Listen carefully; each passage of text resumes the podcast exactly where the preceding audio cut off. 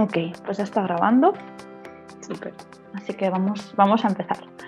Bienvenido, bienvenida. Soy Irene Alda, aquí guiando el podcast de Living la Vida Yoga con la intención de traerte conversaciones inspiradoras de temáticas eh, con personas que considero que pueden aportarte mucho en el día a día. Y bueno, hoy tenemos de invitada a Cassandra, Cass Hill, que es bueno, una mujer que conocí en Vivea. Vivea era un estudio de yoga y más, que estaba en Vila de Cans, en Barcelona. Y digamos que para mí Cass es una persona que cuando entras en la habitación te hace sentir en casa, te hace sentir tranquila y te transmite mucha, mucha calma y, paz. Así que bueno, Cass, bienvenida. Eh, me encantaría que saludases y te presentases a los que nos están escuchando. Sí, hola Ire, encantadísima y sobre todo agradecida de, de poder estar aquí, de, de acompañarnos eh, en este momento y también saludar a quienes nos escuchan y, y nos acompañan también en este momento, en esta conversación. Entonces, bueno, una cosa que es eh, experimento, lo voy a desvelar ya por aquí, del, del podcast de hoy, es que vamos eh, sin guion, sí que hemos hecho un poco pre al podcast, casi yo, de qué temática vamos a tocar y bueno, ya lo habíamos hablado antes. Pero bueno, así que espero que fluyáis con nosotras aquí hoy. Y, y bueno, entonces, eh, Cas, te quería preguntar, ¿a qué te dedicas ahora mismo? Vale, ahora mismo estoy, em, podría decir, en una, en una fase aún de inicio, de comienzo de, de profesionalmente dedicarme a, a, compartir todo lo que es el despertar de la conciencia, eh, la expansión de la perspectiva ante la vida, de todo lo que es expansión en conciencia, eh, estar conscientes, despertar a la verdad, ¿no? Es todo este tema que algunas personas podríamos em, categorizar o clasificar debajo de la palabra espiritualidad, ¿vale? Em, pero más vivido como una espiritualidad práctica, no esta espiritualidad como, como lejos, como difícil de alcanzar, como que no sabemos como que parece algo que está muy lejos de nosotros, más una practicidad, esa, esa, mm, esa parte espiritual práctica en el ser humano en el día a día. Entonces, em, a raíz del, del, 2020, que sucedió toda esta em, época de confinamiento, pues inicié junto con, junto con Ramón, mi marido, em, bueno, este viaje desde el área profesional a compartir em, este mensaje de, expansión en conciencia. Entonces, principalmente la ventanita que, que, utilicé en un principio para empezar a compartir es Instagram. Y, y, bueno, estoy empezando muy orgánicamente, muy poco a poco, porque también yo me he estado descubriendo en el proceso de compartir. Y, Hemos hecho masterclasses, digo hemos porque siempre está Ramón en behind the scenes acompañándome, aunque soy yo la que, la que desarrolla el contenido y la que está frente a la cámara y la que lleva el mensaje y comparte. Hemos hecho también encuentros y también llevo sesiones privadas con clientes. Entonces, siempre hay un poco en, en, las sesiones privadas una mezcla entre la parte como más psicológica y la parte como más espiritual.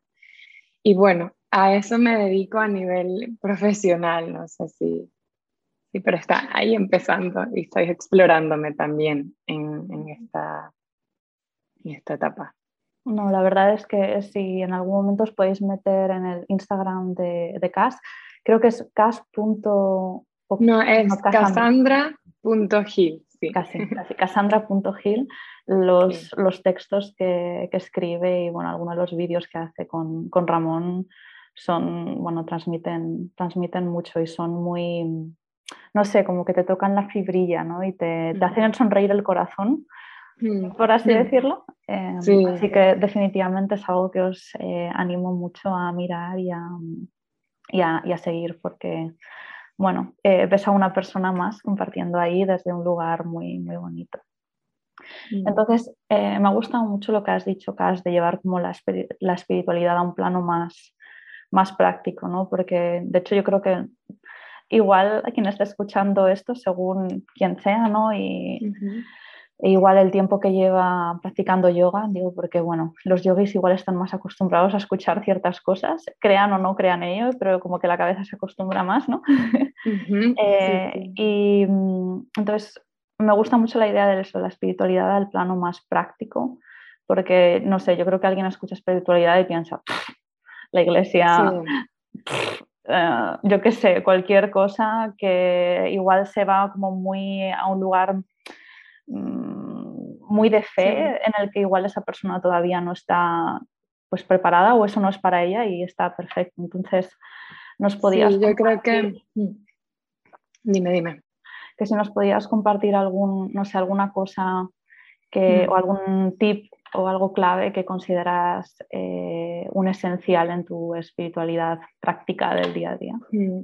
Sí, yo creo que con respecto a lo que decías al principio, antes de entrar como algo como más, ¿no? Esto como un tip, que yo no suelo dar tips, ¿no? Porque dar tips eh, tal vez no encaja con todo el mundo, es algo como Mm, algo que he aprendido es que la espiritualidad no es como un dos, tres y esto es lo que tienes que hacer y aplica esta herramienta, ¿no?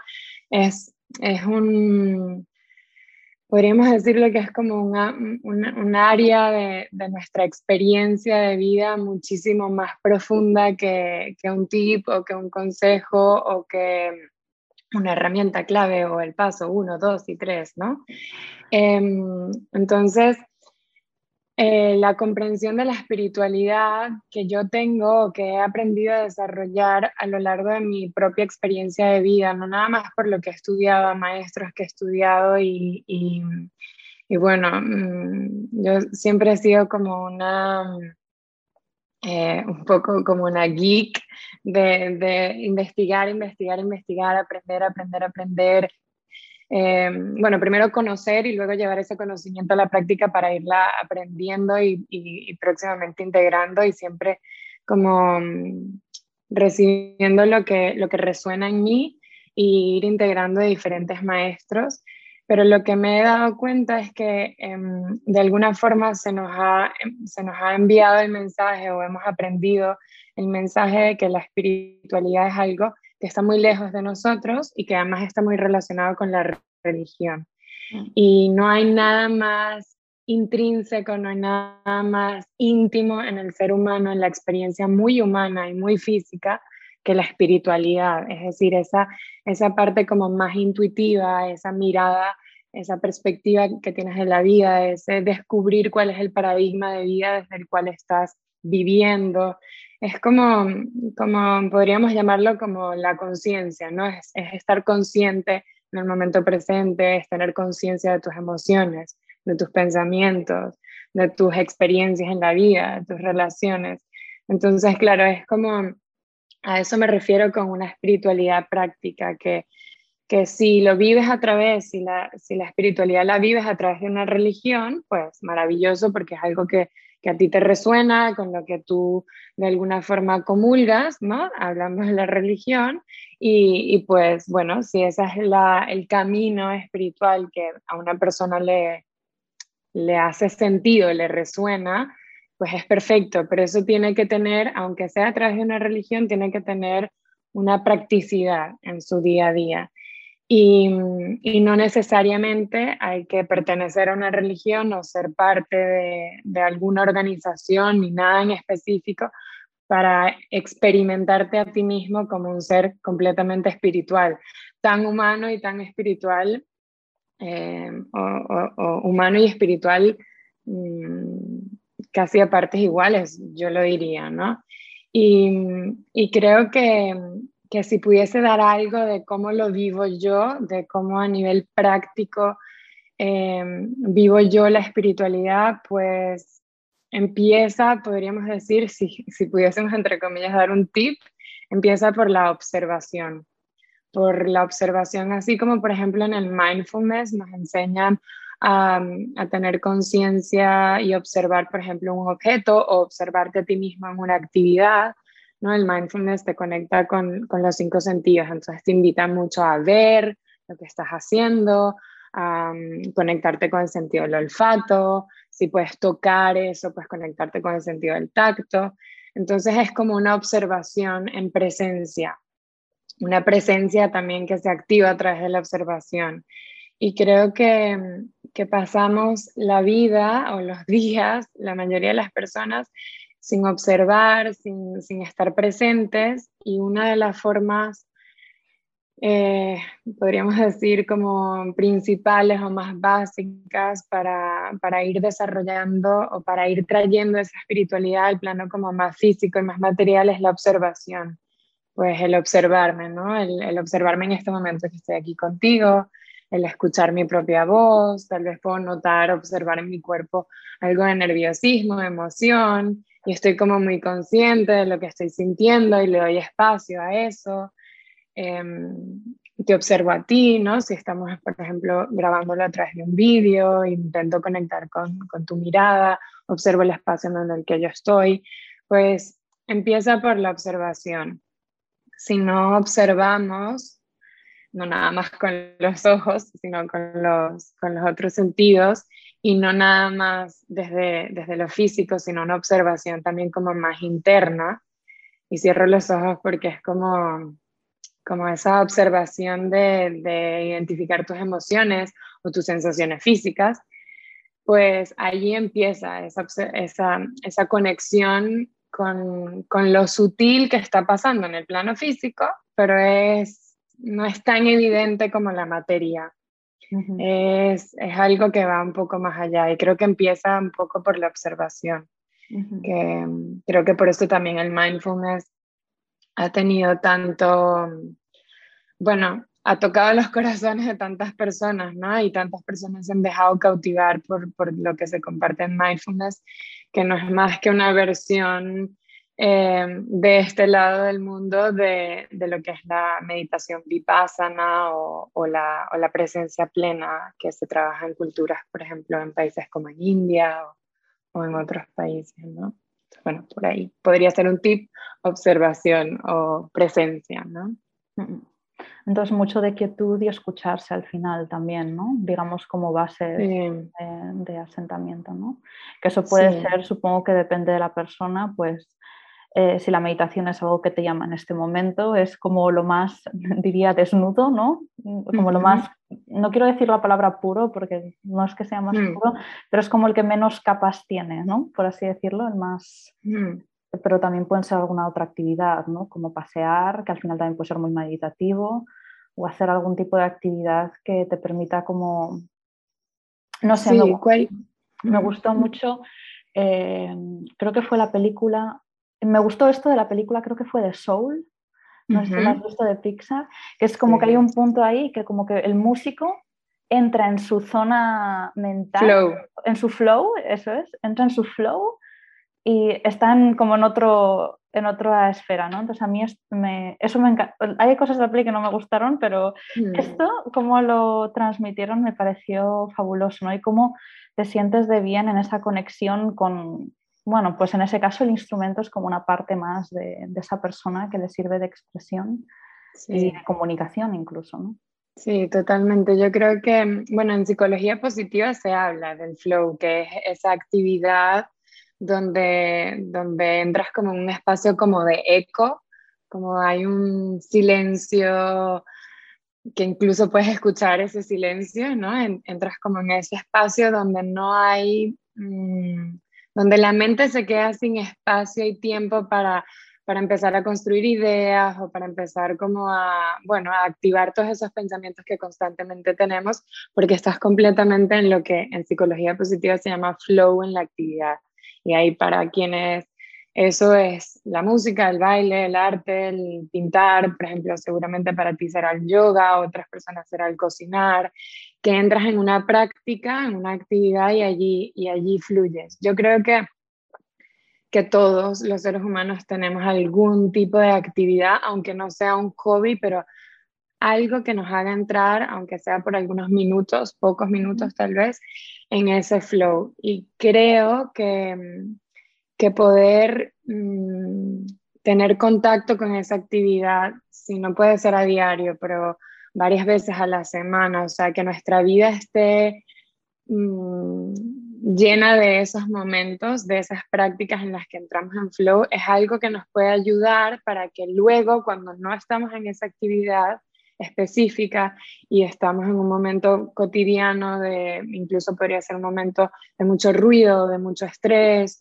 o un momento de tensión, podamos entrar en, en presencia, en conciencia aunque no estemos en la actividad de flow. Tal vez al principio no entras en un flow, en una, en una actividad cotidiana de tensión, ¿no? Pero la práctica de, de actividades donde entras en flow te ayuda, va, va de alguna forma, bueno, modificando tus células y enseñándote a tú mismo a, a entrar en presencia que te puede servir en un momento de, de, bueno, de tensión, de estrés o de, o, de, o de, mucho ruido, ¿no? Y por eso, por ejemplo, bueno, se recomienda tanto la, la meditación, ¿no? Que hagas una práctica de meditación y, y, te puede ayudar muchísimo para otros momentos. Pero si la meditación no es lo que te resuena o no es la actividad donde entras en flow, pues yo sí recomiendo si pudiese recomendar yo algo, eh, que intentes identificar cuáles son esas actividades o momentos o prácticas en donde entras como un espacio, yo lo llamo así porque para mí yo lo experimento como un eco, ¿vale? Como hay un, como un eco y un silencio que lo escuchas y puedas ahí quedarte un tiempo porque la práctica de eso, lo que decía antes, pues te puede ayudar a, hay momentos que realmente necesitas tener mucha conciencia, pues bajar un poco la intensidad de los pensamientos y de mm, como el ritmo nervioso que a veces nos perdemos allí. Puede ayudarte a tener una conciencia mayor y una observación mucho más genuina, mucho, de mucha mayor presencia en un momento de tensión, de estrés o de, o de mucha actividad, que ahí es donde está sucediendo la vida, porque qué fácil es Mm, fluir en un día mm, bonito, soleado y maravilloso y qué difícil es fluir en un, en un, momento de vida retador, ¿no? Y allí está la clave. Entonces, mira, podemos decir que otro tip es conseguir ¿no? esa actividad donde fluyes. Tal vez es escuchar música, entonces, pues una vez al día te pones unos cascos y escuchas tres minutos de una canción que te, que te conecta, no sé. Cada quien puede descubrir lo suyo. Me, ha encantado lo que, lo que has compartido, Cas, eh, que lo estamos llamando así, tips. No, nos veis, pero como casi yo sí que nos vemos. ¿no? Estamos haciendo así con los deditos, como los quotes, el quote unquote que dicen los americanos, ¿no? Así con eh, mientras lo decimos. Y, y, sí, porque es lo que dices, ¿no? Un día bueno es como, ah, sí, hoy estoy súper bien, ¿no? Súper fácil. El, mm. el, realmente el reto es como tienes un día de mierda, y te enfrentas de repente con una situación que tienes que resolver y que igual estás en un estado mental, mm, digamos, no óptimo, pero tampoco es justo que seas igual borde o desagradable con otra persona porque te llega ¿no? de la nada. Entonces, intentar mm. que, bueno, yo, yo no soy en absoluto especialista del cerebro, ¿no? Pero eh, al menos a nivel de movimiento, ¿no? El, el cuerpo tiende a ir donde hay menos resistencia de, movimiento. Es decir, si tenemos un movimiento muy automatizado, que por eso, por ejemplo, las bailarinas, ¿no? Al final entrenan tantos eh, movimientos y patrones, es para que eso luego sea su automático y su cerebro ya sabe dónde colocarse. Así que supongo que podríamos decir ¿no? que a nivel de pensamientos, si yo tengo mucha tendencia a ponerme súper irascible ante un conflicto, va a ser el camino de menos resistencia. En cambio, si empiezo a practicar algo que me calme, pues igual puedo ir construyendo un camino en el que me sea más fácil decir, ok, no estoy bien, ¿qué me están pidiendo? Puedo decir que no, puedo decir mañana hablamos, mm, como escuchando a la otra persona y por supuesto también a ti. Y algo que, que, bueno, que me gusta lo que has dicho, ¿no? De, de conectar con este flow, al final es, es un tiempo de escucha y eso al final, al menos lo que yo veo, que cuando tú te escuchas, es mucho más fácil conectar con tu intuición y tomar decisiones en el día a día, ¿no? Totalmente, totalmente. Creo que mm, mientras, mientras menos em, ruido añadimos. ¿Añadamos? Añadamos, sí, no sé cómo se dice. Bueno, mientras, mientras menos ruido pongamos extra en nuestra vida, que ya la vida ¿no? en este plano físico es de mucho ruido, de mucho movimiento, pero mientras menos ruido pongamos extra, no quiero decir la palabra añadir que no la sé, no sé conjugar. Em, creo que, que, que, nos hacemos un, un, regalo a nosotros mismos, porque a veces, ¿no? O sea, lo digo porque me viene ahora esto, ¿no? Vivimos ya en un mundo de muchísimo movimiento, de muchísimo ruido y supongamos, luego volvemos a casa un día de trabajo, quienes trabajan fuera, quienes trabajáis fuera, y llegas a casa y entonces estás eh, o con la tele encendida o, con la música todo el tiempo o incluso con un podcast, ¿no? Estás como todo el tiempo con un ruido y no estás buscando un momento de silencio, ¿no? Hay, hay quienes, por ejemplo, se sientan a comer y personas que, que, que, no viven en familia o lo que sea, entonces en vez de comer en silencio, comen con un podcast o comen con música. Hay un momento para todo, hay un momento para el podcast, hay un momento para la música, pero buscar esos momentos de silencio, mientras más momentos de silencio podamos vivir experimentar, pues más ahí es donde se va a colar, más ahí es donde va a entrar esa parte como más intuitiva. Si todo el tiempo estoy con el ruido del tráfico, de la radio, de las noticias, de las conversaciones, de los problemas en el trabajo, de lo que sea, es mucho más difícil para nuestra intuición, si, si, la, si la vemos como un personaje, pues comunicarse con nosotros, ¿no? Yo, yo siempre digo que, que, el alma susurra, es un susurro, entonces claro, mientras menos ruido haya, eh, pues más fácil será escuchar esa intuición y saber que, que, es la intuición la que te habla, identificarla. También no nada más hablar del ruido evidente, ¿no? El ruido, pues música, coches, tráfico, problemas, conversaciones, sino también el ruido de pensamientos, el ruido de emociones. Entonces, mientras más podamos ayudarnos a nosotros mismos a buscar momentos de, quietud y de bajar revoluciones, pues más podemos pillar ahí a la, intuición. Para mí es clave el contacto con la naturaleza. Em, ahí, o sea, cualquier tipo de contacto con la naturaleza que tengas, em, no tienes por qué irte a un bosque cada día o a la playa cada día si no puedes, pero descalzarte en un trocito de, césped, se dice aquí, césped, sí. Em, descalzarte o, tocar un árbol, ¿no? Poner tu mano y tocarlo, no sé, parece, parecen cosas tontas, pero, pero en la naturaleza tiene un poco, bueno, tiene un poco, no, tiene toda esa energía intuitiva que nosotros también la tenemos, pero estamos de alguna forma como perdidos en, en lo, bueno, en la materia, en lo físico, en el movimiento. Entonces, sí, mientras, mientras menos intensidad haya, pues podríamos decir más, más, más pensamientos intuitivos y más, sí, más ideas que vienen de la intuición desde un espacio como muy limpio y muy sereno, vamos a poder, vamos a poder evidenciar en nuestra vida y, actuar desde la intuición, movernos desde la intuición, vivir desde la intuición, no es campanitas y unicornios y purpurina, es, es, es conciencia, es sabiduría. Eh, si, no, si no nos movemos desde allí, entonces nos movemos desde el automático, desde lo que he aprendido, desde lo que me han dicho, desde lo que tengo que hacer, desde el patrón repetitivo y no sabemos si allí estamos siendo por decirlo de alguna forma, nuestro mejor potencial en un momento. Mientras más intuitivos seamos, pues más se muestra nuestro, nuestro brillo individual, eso que tienes para aportar al mundo y a ti mismo. Entonces, por eso la importancia de, del silencio, no nada más afuera, sino también interior.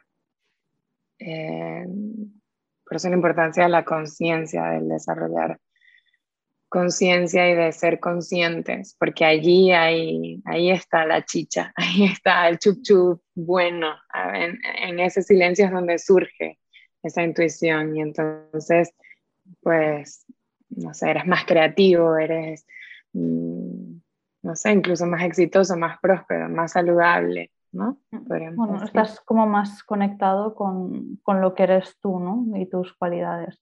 Que algo que, mm, bueno, me iba a decir, creo que no tengo tantos años como para conocer tantos casos de personas, eh, pero la sensación o, o, por cosas que escucho es que, y ya lo has comentado tú un poco, pero para poner un ejemplo igual más em, con que igual quien está escuchando se puede relacionar o mm, conoce a alguien, es que es eso, ¿no? Al final vivimos con una serie de patrones, nos mm, hemos crecido con unas ciertas ideas y igual de repente te encuentras viviendo una vida que sientes como que no has elegido, por así decirlo, ¿no? entonces creo que es ese piloto automático de sí voy al trabajo, sí como ¿no? Como la, la rueda del hámster, por así decirlo, ¿no? de, del hacer y que no dedicamos ese tiempo a, pues a conectar, a, a escucharme, porque al final seguramente si hubieses tenido esos momentos anteriores a escucharte, eh, hay unas ciertas unas decisiones que hubieses tomado de forma diferente. Eso no significa que las decisiones que hayas tomado hasta ahora son un error en absoluto, porque de, de, todo ello aprendemos y es lo que te han llevado igual ahora, pues plantearte ciertas cosas, que es realmente fantástico y es además seguramente el momento en el que estás preparado para hacer un cambio si así lo, si así lo deseas, ¿no? Totalmente, sí, sí, sí. Entonces, no sé, porque muchas veces se ve, ¿no? Parece que hoy en día, si no vas a la universidad,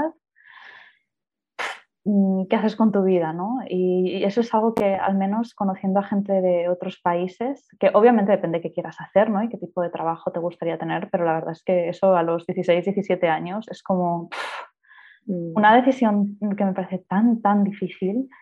Y mm, porque, por ejemplo, creo que es en, en Suiza, eh, la mayor, así como digamos la mayor, la mayor parte de los compañeros cuando estás en segundo bachillerato van a la uni, en Suiza son cuatro gatos, ¿no? porque ahí, por ejemplo, está mucho, bueno, aparte que los salarios están mucho mejor, que eso es otro componente social, ¿no? que como que libera esa presión de que tienes que hacer pero la formación profesional está mucho más valorada, otros tipos de trabajo están mucho más valorados. Entonces, en ese aspecto siento que habrá seguramente otras cosas que no funcionen tan bien, pero en esto siento que al menos como que han hecho muy bien el hecho de que la persona elija, no más lo que le guste sin esta presión de tengo que ir a la universidad, tengo obviamente algo tendrás que hacer con tu vida, ¿no?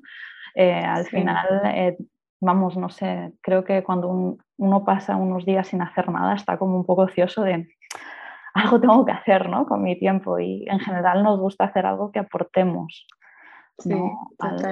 al, mundo, que podamos ayudar a los demás.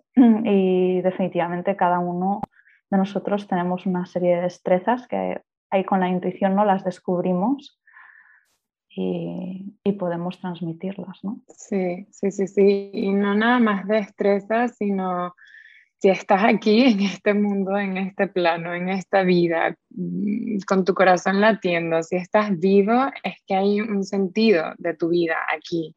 Entonces, no todos vinimos a, ser líderes para cambiar el mundo, ¿no? Pero cada, cada uno de nosotros tiene algo que aportar, no nada más al otro, sino también a sí mismo. Es decir, no es casual que, que estés vivo en este momento. Entonces, eh, tal vez hay quienes pues, se dedican a la política y tienen un impacto más a nivel eh, nacional o incluso mundial y, hay quienes son, no sé, eh, maestras o profesores y, tienen un impacto en su, en su, en su clase, en su, en su, en su, en su clase, en sus niños, en sus alumnos y en, y en los padres de esos alumnos. Em, hay quienes, no sé, eh, se dedican a ser mamá y, están en ese trabajo 24/7 y tienen un impacto en sus hijos. Entonces, da igual el alcance que tengas, pero sí hay un impacto y sí hay un sentido de, de tu vida en este, en este plano. Entonces, Eh, sin duda alguna, somos seres creadores, creativos, y bueno, y las mujeres más, ¿no? Que, que, tenemos la, la posibilidad de, crear vida dentro de nosotros. Entonces, esto, esta, este llamado a crear, a, llamado a la creatividad, o llamado a, no quisiera decir la palabra un llamado a hacer algo, porque no es hacer por hacer, pero a tener un movimiento en, experiencias, por decirlo de alguna otra forma, lo tenemos todos. El tema está en que podamos escuchar mm, realmente a, qué me siento llamada, cómo es, cómo es ese impacto, cómo es ese, ese granito de arena que, que dejo yo en mi vida, por dónde viene. Es a través de una carrera eh, ¿no? Lo que tú decías, universitaria y de esta forma, o es a través de, no sé, de, de, una pasión, de un hobby, no sé, por ejemplo, la fotografía. Entonces, bueno, pues no vas a una universidad a hacer una carrera específica, sino haces otros cursos, otras formaciones. Pero, pero ahí está esa, lo que tú decías, la, la intuición. Es fundamental. Nosotros, bueno, yo junto con Ramón somos padres eh, de dos chicos que están en edad adolescente. Eh, nuestro hijo mayor tiene 16 y la menor tiene 13. Y, y, bueno, estamos acompañándolos a eso, a que puedan intuitivamente ir escuchando a qué se sienten llamados, cómo se sienten llamados a vivir, empezando por allí, cómo quieres vivir, eh, qué quieres aportar, dónde, dónde, como tú decías, dónde están tus destrezas pero también dónde está eso que te hace a ti quien tú eres, que los demás estamos esperando, ¿no? Entonces, bueno, yo creo que el mundo está cambiando también mucho de cara a eso, a eso de seguir un patrón y un orden y una, un formato, ¿no? Voy al cole y luego voy a la universidad y luego entro a un trabajo de 8 a 5. Todo está cambiando muchísimo. Con toda esta situación mundial se ha hecho muy evidente en los últimos dos años, ¿no?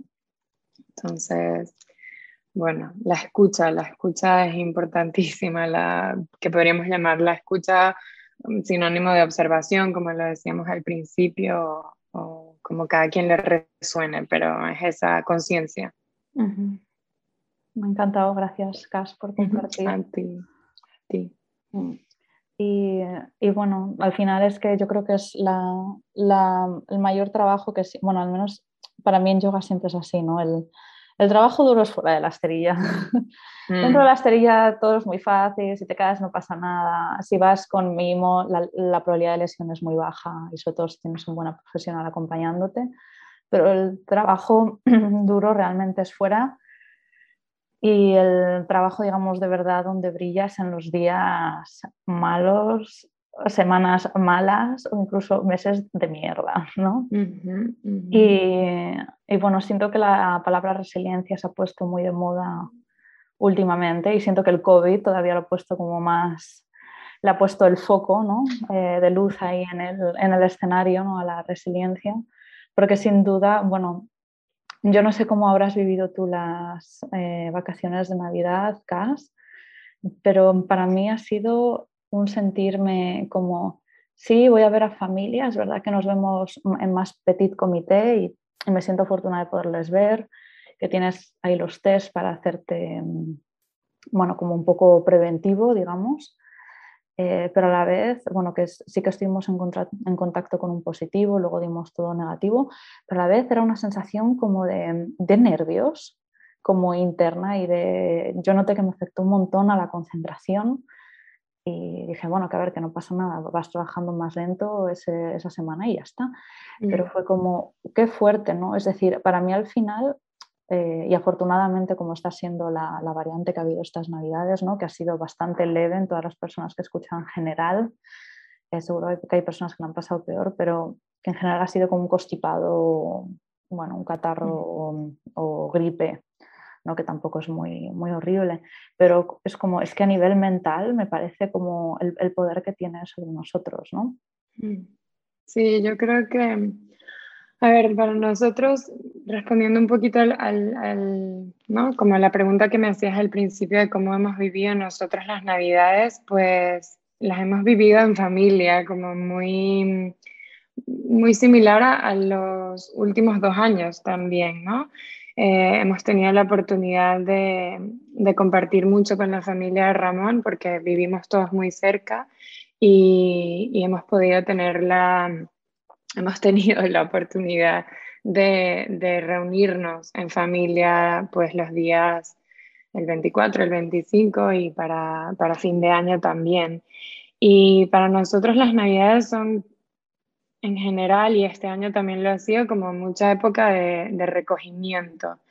Em, tenemos, vivimos mucho, mucho la ilusión de la Navidad, es decir, la, la ilusión de poner el arbolito y de, y de, hacer un Belén y de una época como de, no, no sé, de alguna forma Julia, nuestra hija, lo vive como, sí, como una, como una niña pequeña y yo lo vivo también así. Entonces, hay como una sensación, una experiencia en, esta, en estas épocas que son de Navidad, como de, sí, de ilusión, pero también es una ilusión como serena, no es, no es nada, no es nada que se salga fuera de la, de, esa serenidad, como mucho recogimiento, serenidad, ilusión, alegría, deseos también. También dedicamos mucho para mirar el año, ¿no? Como para hacer un recogimiento de, de cómo ha ido nuestro, nuestro año y de alguna forma es así como lo hemos vivido en los últimos años y este año también ha sido así. Es cierto que cuando, cuando entramos en periodos Mm, como las vacaciones de verano o, en las vacaciones de, Navidad, em, lo que te comentaba, ¿no? Fuera del podcast, entramos en un momento, como lo venimos comentando, de, silencio o de, o de, mayor quietud, no hay rutina y, y, bueno, para los niños no hay rutina, nosotros intentamos organizarnos el trabajo con la no rutina de los chicos, más las fiestas y tal. Em, y ahí en ese espacio como más de quietud, más de silencio, pues se hace muy evidente, em, bueno, pues esos retos que están presentes para, para, ser transitados, ¿no? Tal vez en el día a día, en las rutinas, como, como vamos pasando como más en ruido la vida, pues no se hace tan evidente ciertas cosas, pero, pero en los momentos de silencio, de quietud y más como de recogimiento familiar, pues, pues se nos hacen evidentes ciertas necesidades que algunos tenemos, eh, cambios que han hecho, por ejemplo, nuestros hijos, eh, ajustes que queremos hacer, nuevas, formas de vivir, ¿no? Se hace como muy evidente como, como lo que está pendiente por ser transitado y lo, que, y lo que el interior de cada quien pide, ¿no? Es como, sí, no sé, no sé si lo estoy expresando bien, pero se hace evidente lo que es más sutil en esta época. Y de alguna forma esta Navidad fue también una, unos días de, de, ver así como sale a la superficie lo que, lo que necesitamos transitar o, o lo que estamos deseando o, o, lo que hemos ido dejando para después, para después y ya es momento. Em, conversaciones en familia, ¿no? Para acompañar también mucho a nuestros hijos en la adolescencia. Y, y con respecto a todo esto que me comentabas de este como miedo y nervio que, que tú experimentaste, que hay tantas personas que están experimentando, em, yo acompaño a muchas, eh, tengo muchos clientes en sesiones uno a uno que han vivido unas navidades eso, de mucho nerviosismo, de mucha incertidumbre, también como de mucha desilusión porque tenemos una idea de cómo se tienen que vivir y luego a nivel práctico no es así. Eh, se ha hecho evidente la, importancia de expandir la conciencia, ¿no? Como tenemos conciencia de algo eh, y, y, ahora hago el gesto de como mis dos manos juntas, ¿no? Hay una mano que, no sé, una mano que, que se junta con la otra y la conciencia ahí o la observación es como el rango de espacio es muy, muy cortito entre una mano y otra cuando tengo mis manos juntas. Pero si dejo una mano quieta y la otra la muevo haciendo como un zoom out, ¿vale? Lo, explico así para quienes no nos, porque no nos veréis, pero nos escucharéis. Eh, una mano se mueve y la otra se queda quieta, pues el espacio de, de conciencia es mayor cuando hacemos un zoom out de una situación que no la vemos en la punta de nuestra nariz, sino que nos expandimos, ¿no? Como la visión macro de esa situación, nos permite mayor conciencia. Y creo que, que la situación de, de, incertidumbre, de cambios, de las navidades son de una forma, porque así las he vivido toda mi vida, pero ahora se presentan de otra, necesitan esa experiencia y esa que nos relacionemos con esa experiencia desde una mirada mucho más mm, amplia, ¿vale? Desde una mirada donde nuestra conciencia se expanda. Entonces podamos llevar la mirada, en vez de tener la mirada fija en, jolín, qué malas mm, vacaciones he tenido porque, no sé, em, he estado encerrado en casa porque lo que sea, em, que podamos tener una mirada más amplia, ¿vale? Y, y a qué estoy siendo llamada en este quedarme en casa y qué hay para mí en esta experiencia de tal vez no poderme juntar con toda la familia porque algunos se han tenido que quedar en casa o lo que sea, ¿no? Es como a veces nos quedamos fijados en lo que queremos que sea y, y la invitación que yo estoy tratando de alguna forma de compartir es como lo que es es tal y como es, y ahí no podemos nosotros entrar ni manipular, porque lo que es es, si no, no sería lo que es. Parece un trabalenguas, pero es así. O sea, si lo que es no es lo que es, pues sería otra cosa. Entonces, si lo que es ya está siendo tal y como es, el, el, la flexibilidad y el movimiento tiene que estar en mí, en la mirada que yo tengo y en la relación que yo tengo con eso que está haciendo, pues eh, unas navidades distintas. Entonces, para yo poder girar mi mirada y tener una perspectiva distinta, necesito un espacio amplio, ese espacio de zoom out, donde hay mayor espacio para mayor conciencia.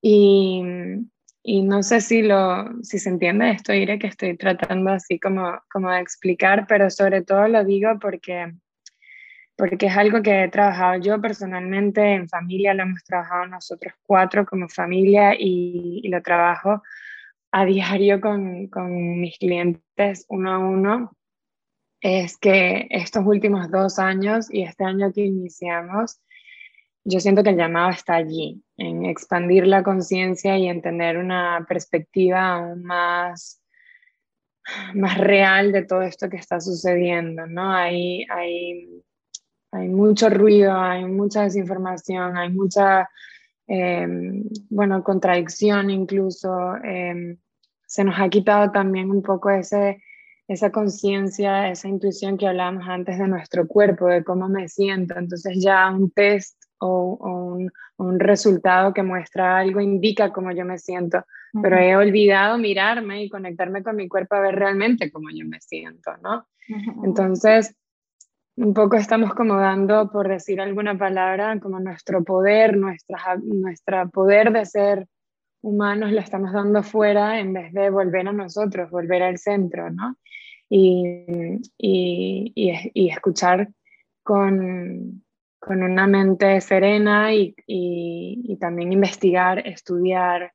Em, bueno, es una, no sé, para mí está siendo un momento de sobre todo hay mucho ruido, desinformación, eh, y esto genera miedo, esto genera angustia, esto genera que la incertidumbre, que ya es, la vida es incertidumbre, se convierta como en una incertidumbre pesada, mm, densa, eh, aún más compleja de transitar. En cambio, si podemos volver a nosotros, tener conciencia de nuestro cuerpo, respetar a los demás, eh, realmente trabajar por nuestra salud, y, conectar con nuestra intuición, pues ahí todo de alguna forma fluye distinto. No sé, no sé si esto de alguna forma te resuena, pero para nosotros ha sido clave, porque si no estamos alineados con, con, lo que nuestro cuerpo nos indica, con nuestra intuición, con esa serenidad, con esa mirada amplia, entonces nos perdemos también nosotros en el miedo, en, en, en lo que están diciendo, en, alguien dice esto, el otro dice esto, y entonces cuál es la noticia que tengo que escuchar y entender, cómo se lo explico a mis hijos, ¿no? Nos perdemos muy fácil allí. Entonces, eh, evidentemente hay profesionales y, y bueno, médicos, por ejemplo, en este caso específico, eh, personas que, que, han estudiado y han entendido todo lo que está sucediendo, que son a, a, quienes debemos escuchar, pero todo este ruido extra que se genera como a nivel social de, no sé, como de drama, como de, ¿no? de vivir como en una angustia, ahí hay que ser eh, muy conscientes de, vale, vale, espera un momento, ¿qué, ¿ante qué estoy? ¿Cómo voy a transitar esta situación? ¿Cómo la quiero vivir?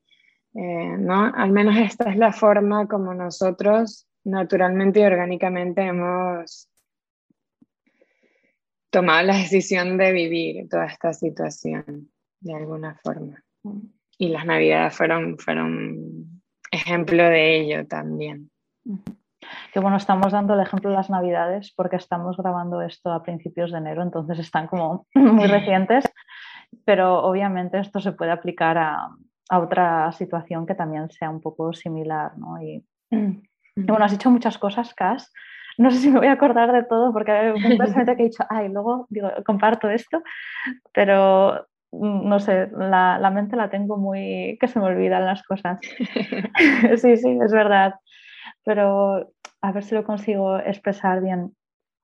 Pero lo que has dicho de, no, de, por ejemplo, de toda la información a la que estamos expuestos, y, por ejemplo, me, ha gustado, como has dicho, ¿no? El, doy el poder a un test para ver cómo me siento.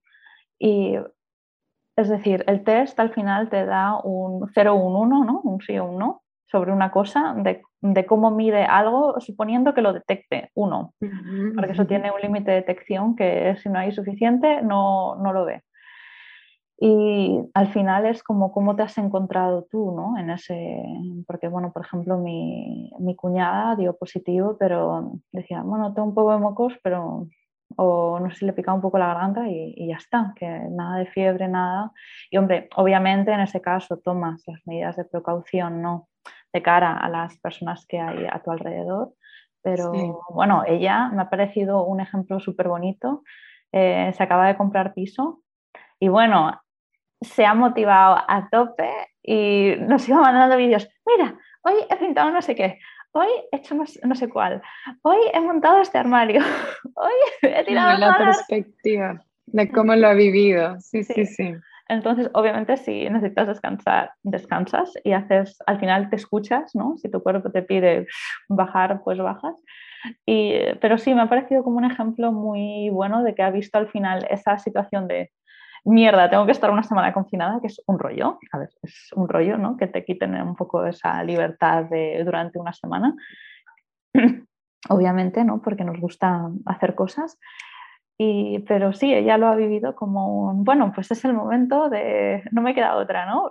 Me centro en este proyectillo y, mm. y ahí voy. Así que eso, como así como ejemplo, ¿no? Me parece que, que eh, ejemplifica un poco lo que has estado comentando, ¿no? De que estoy en una situación que igual no, es, no me gusta o reacciono como, mmm, estas son las navidades que esperaba o mmm, eh, esto no ha ocurrido de la forma que yo eh, me había imaginado.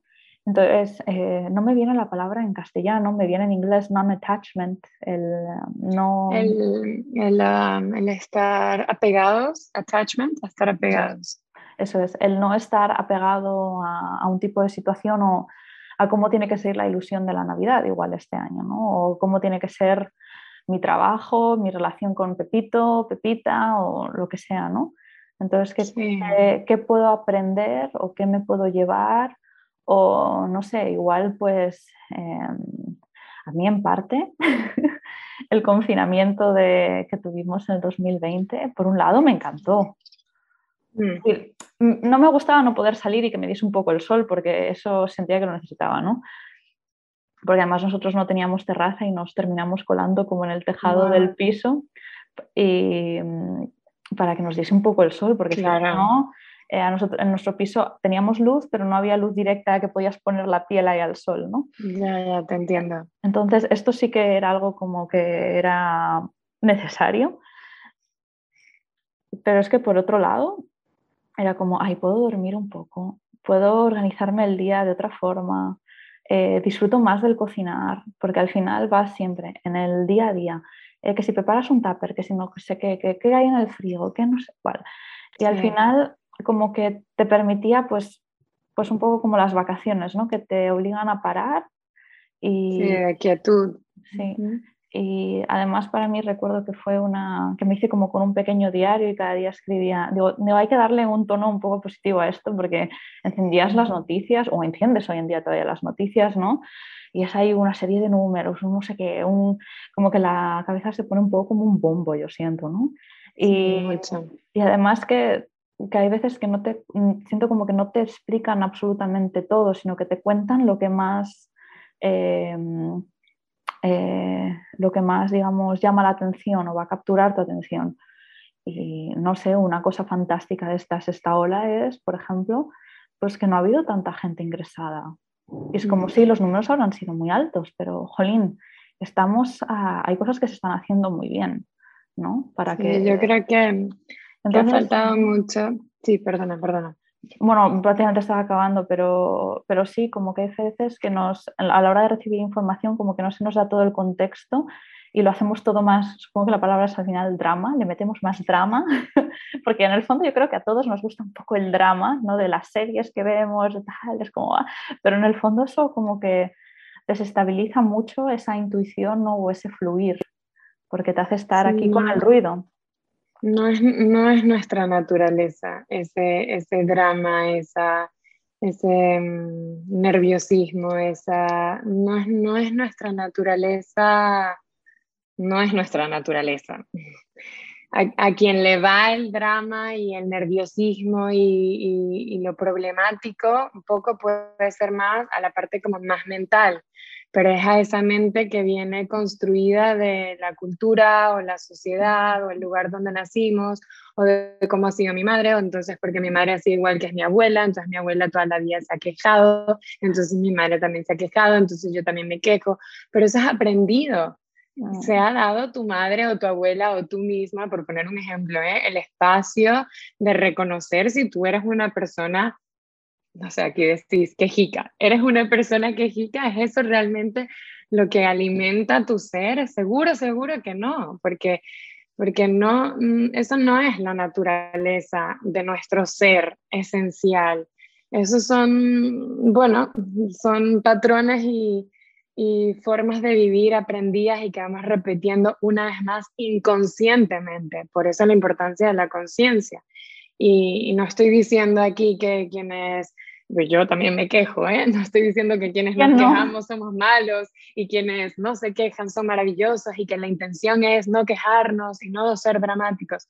No, no, porque, porque tampoco vamos a ser falsos, ¿no? Es decir, si en la experiencia, en tu experiencia de tu propio ser, te descubres en, en, en, esa queja o en ese drama, obsérvate, obsérvate, que, que realmente eh, está sucediendo en ti. Es, algo que, que, estás repitiendo por, por miedo o, o, por patrones aprendidos o porque esto es lo que toca en este momento o en tu esencia intuitivamente lo que surge es darle una mirada distinta a, a eso que, que en, en, un principio te está generando drama, angustia, miedo, lo que sea, ¿no?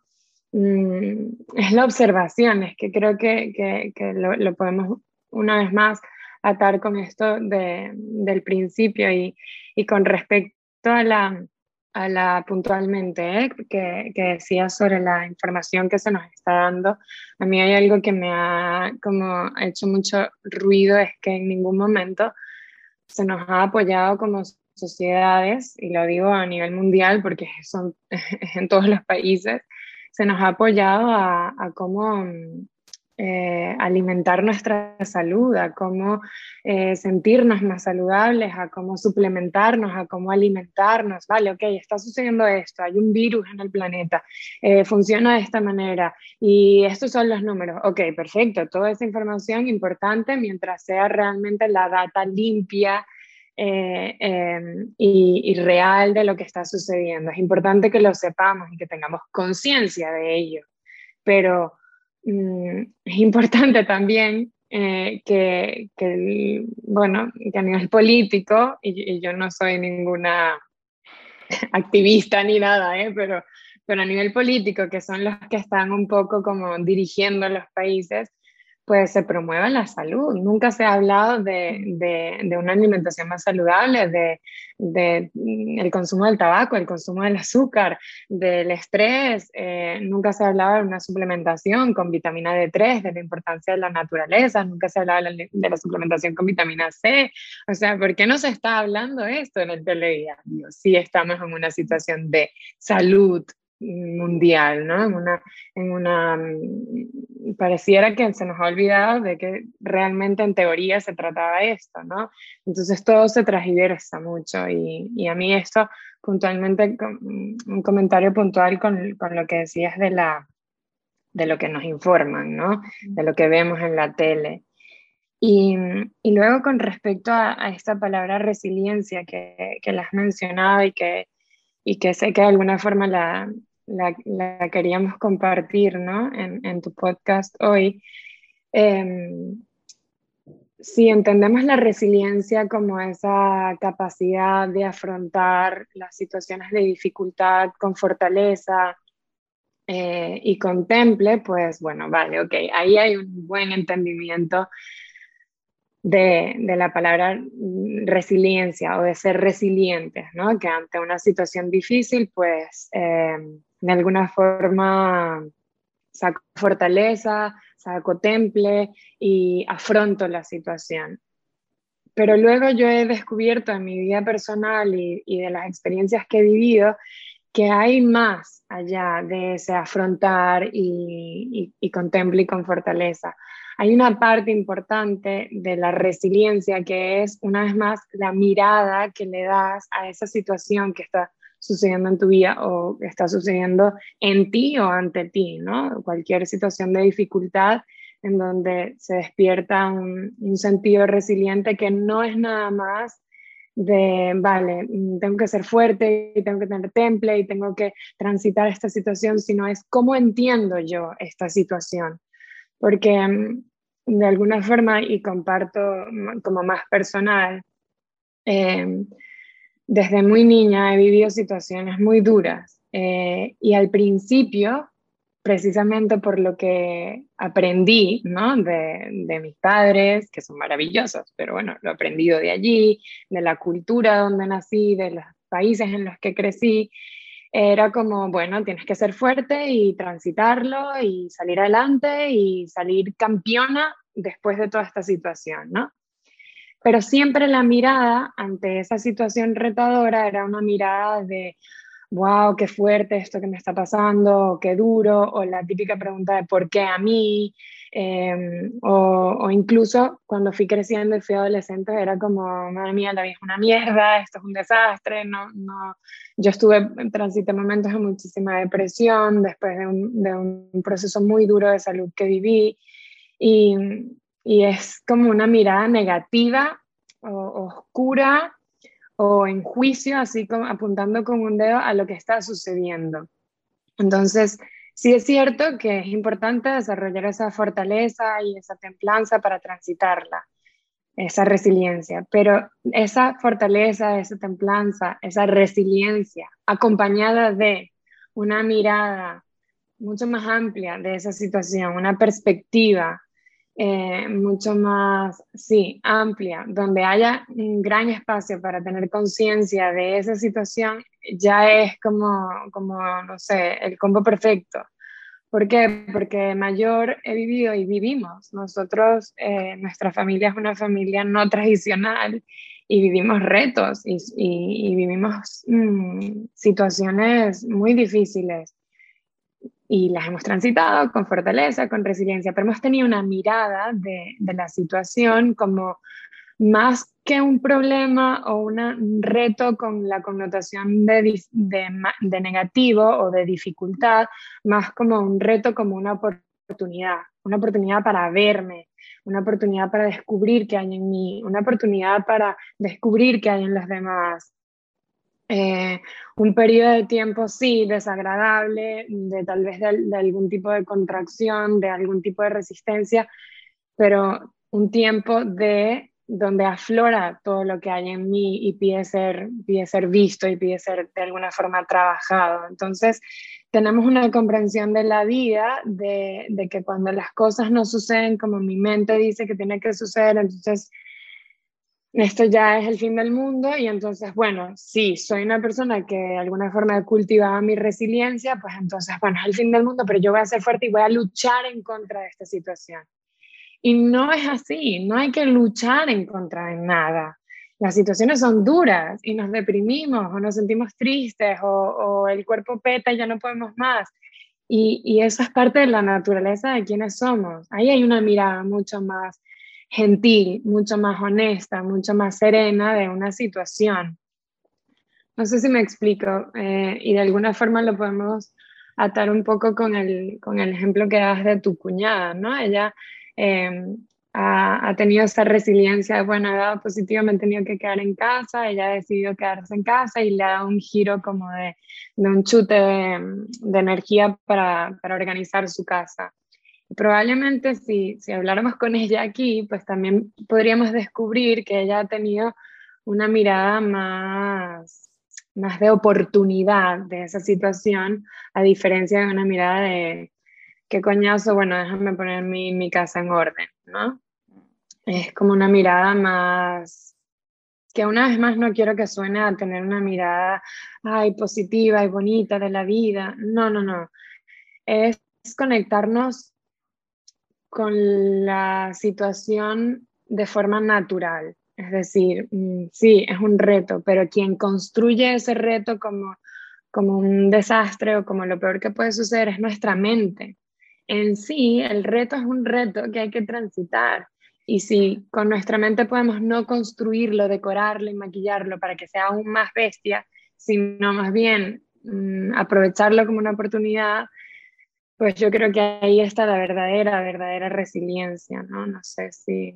Bueno, me ha encantado cómo has perfilado, hilado y unido todas las temáticas, Cas. Yo creo que se ha entendido muy bien. Y también, para, bueno, para mí una cosa que también, que al final somos humanos y obviamente vamos a tener el pensamiento de esto es una puta mierda. Y, y, está bien tenerlo, lo que tenemos que intentar al final, que es ¿no?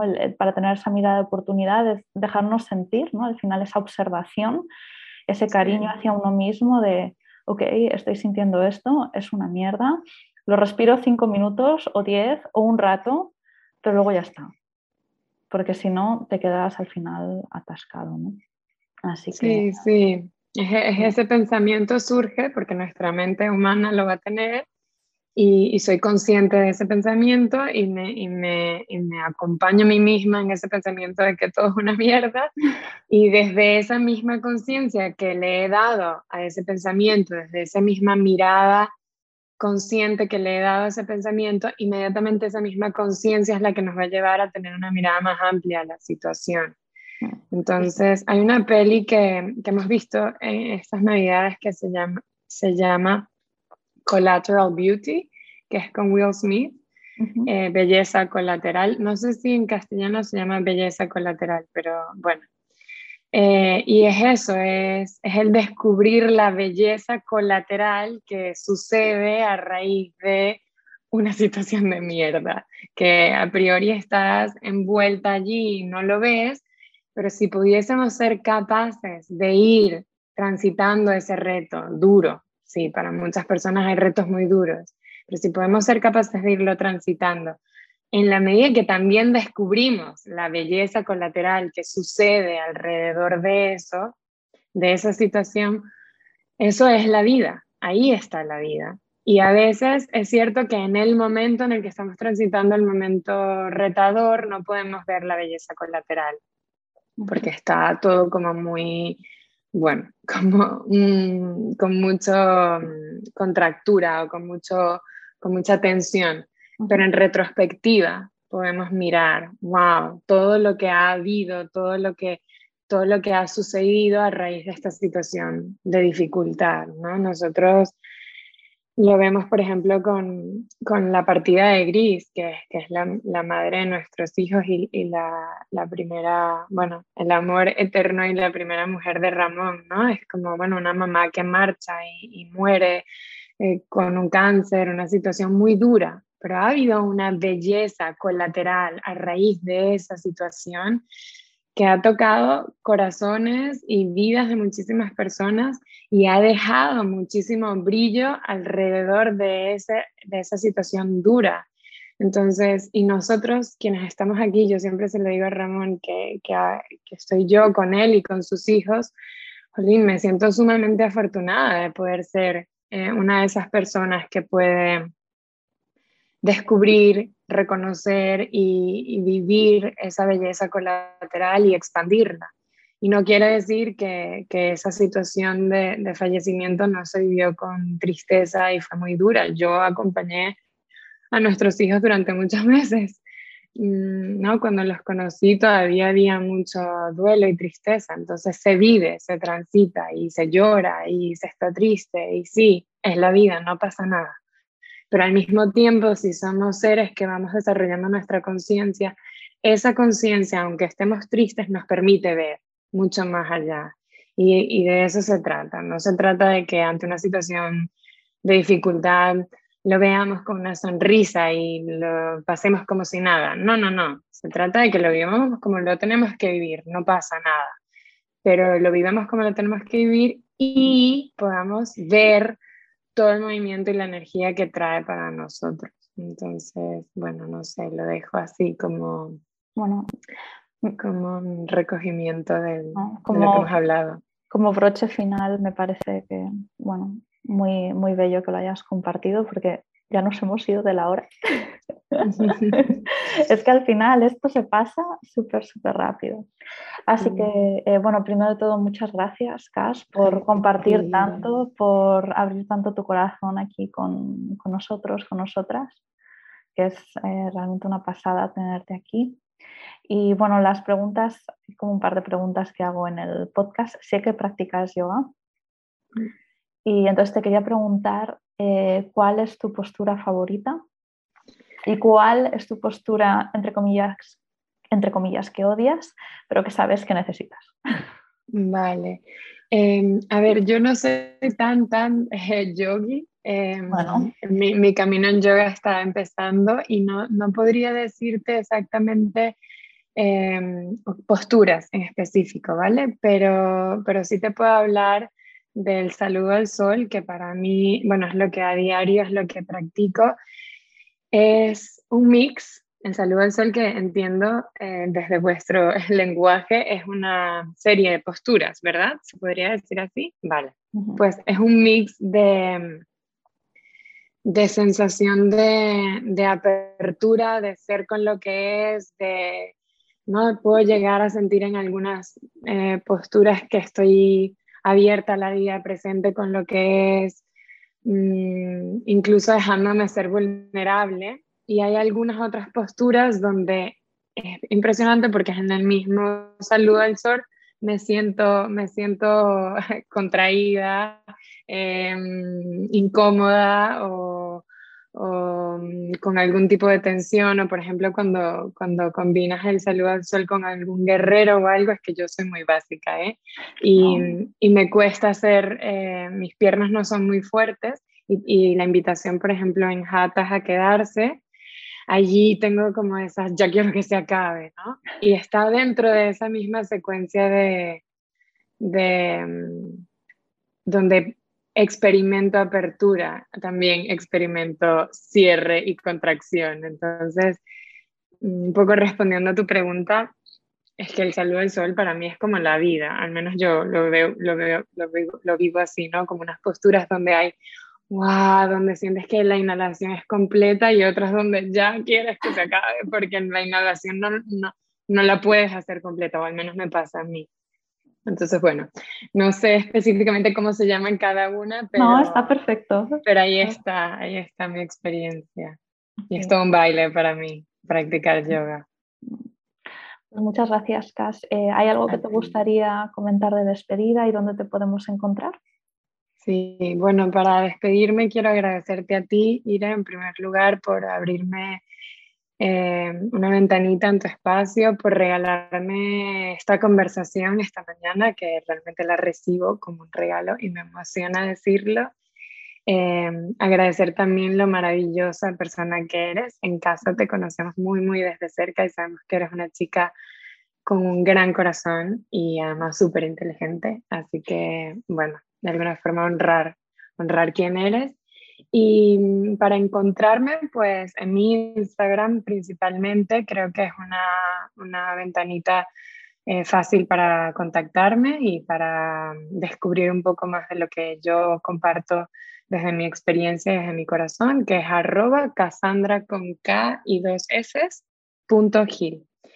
Y nada, que estoy a disposición de, de quien, de quien quiera contactar conmigo. Eh, no sé, mi, mi, mi lenguaje del amor es el servicio.